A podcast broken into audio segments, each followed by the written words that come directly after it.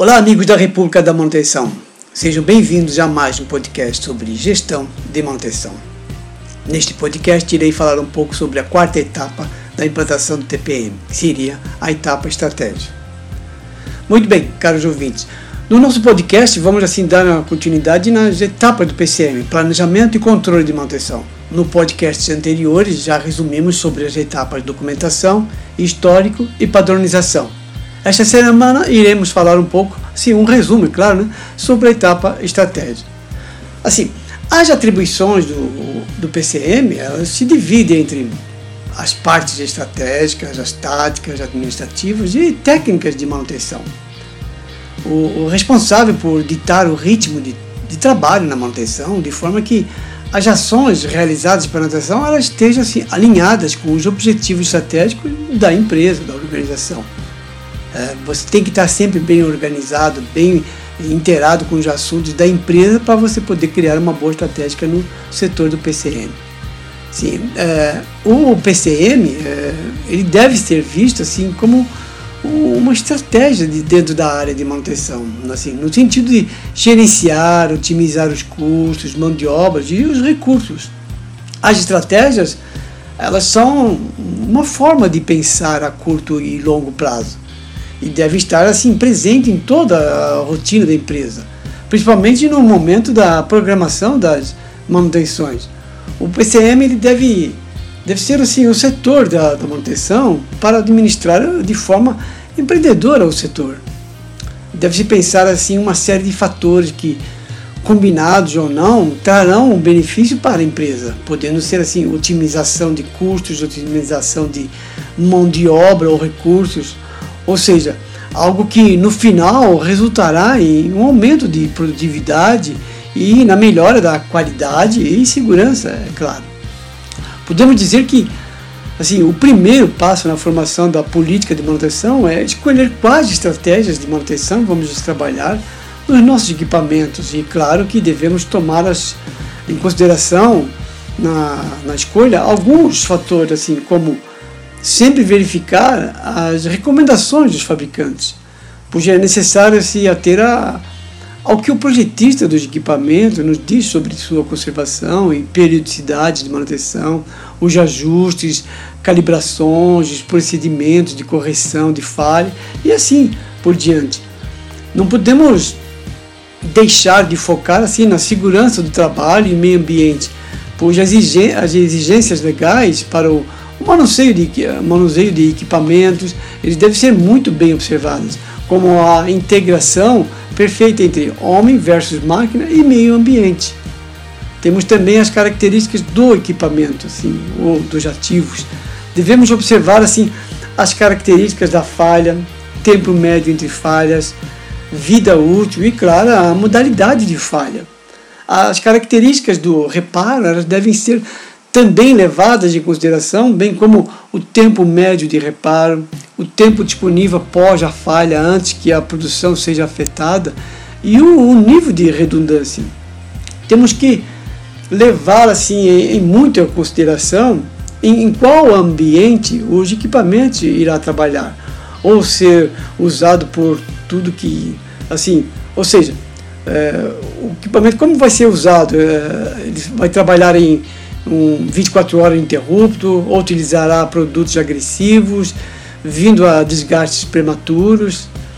Temos também que levar em conta que para ter uma boa estratégia, uh, assim, nós temos que levar em conta todos esses itens eh, aí. Uh, temos que focar em itens como muito importantes, assim, como vou citar alguns, é claro, assim, devemos definir metas e controlar indicadores de desempenho das atividades da manutenção, pois assim teremos como analisar a situação real e conter muito mais rápido e ser mais eficazes, é claro.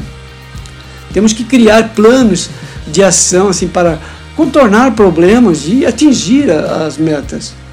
Um item muito importante é desenvolver padrões de trabalho para que o setor é, assim, realizar treinamentos para os operadores e manutentores, assim todos estarão em sintonia com a organização. Temos que gerenciar os planos de inspeção a, sim, e manutenção. Esses, Esse item é muito importante, pois os planos de manutenção, eles, eu digo que são vivos, né? ou seja, eles devem sempre estar sempre atualizados. É, não podemos deixar que um plano fique um ano, dois anos, não.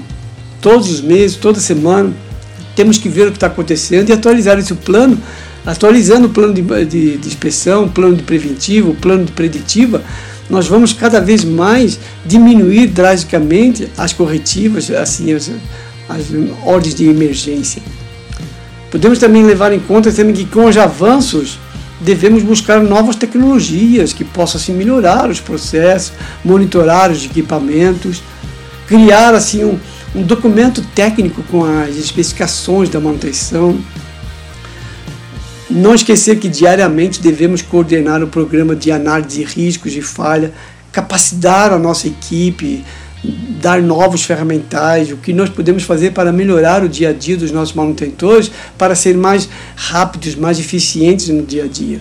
Controlar a contratação de serviços terceirizados, assim, colocar metas para essas empresas, dar treinamentos, gerenciar, é claro, os custos de manutenção, pois temos que otimizar os nossos recursos. A, a redução de despesas, ela nem sempre é algo fácil de atingir. Assim, quando falamos em estratégia de manutenção, afinal, não é possível simplesmente reduzir os recursos sem pensar assim numa queda de qualidade e, assim, e desempenho da, da, da, da, dos ativos. Né?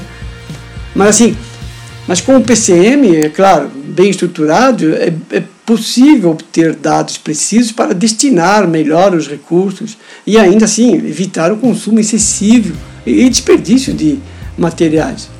Uma das, uma, uma das estratégias que são muito importantes para o PCM é a utilização de um, um sistema de manutenção, ou seja, um software de manutenção que possa assim atender às necessidades de um planejamento e controle de manutenção, claro, eficaz, né?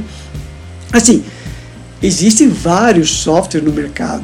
Cada organização deve verificar qual que vai atender o melhor. Existem até alguns softwares que são de graça para você experimentar por seis meses, um ano e alguns que são mais caros. Tudo vai do tamanho da sua organização, qual a periodicidade que você atua com o PCM.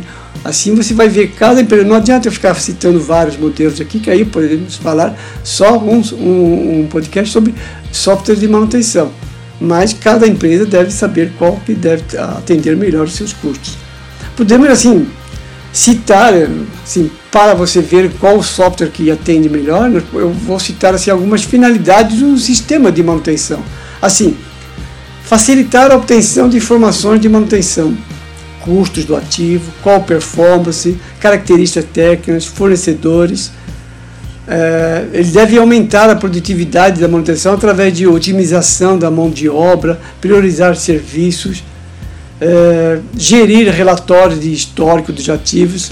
Lembre-se que já falei um pouco sobre históricos em outro podcast, etapa, etapa muito importante. É, índice de manutenção corretiva, preventiva, preditiva. É, indicadores de MTDR, MTBF, disponibilidade, confiabilidade. Padronizar e organizar os procedimentos interligados ao serviço de manutenção. Assim, Concluindo, assim, podemos dizer que com uma boa estratégia no PCM, a possibilidade de conseguirmos uma organização como o, otimização de custos, diminuição de paradas, melhorar a qualidade e melhorar a segurança em meio ambiente. Lembrando que o PCM ele deve sempre estar alinhado com as estratégias da organização, interagindo com todas as áreas, engenharia, qualidade, segurança e meio ambiente. E, claro, produção também. E buscando sempre os melhores resultados. Muito bem. Este foi um, claro, como sempre, né, um resumo sobre PCM, etapa estratégia. Espero que tenha conseguido passar um pouco. Caso queiram mais informações, pode entrar em contato. Este foi o nosso podcast número 67, República da Manutenção. Não se esqueça de nos seguir. Para dúvidas, sugestões e temas, me siga no Instagram, Facebook. J. Oscar Consultoria. Lá estarei respondendo a todos. Um forte abraço.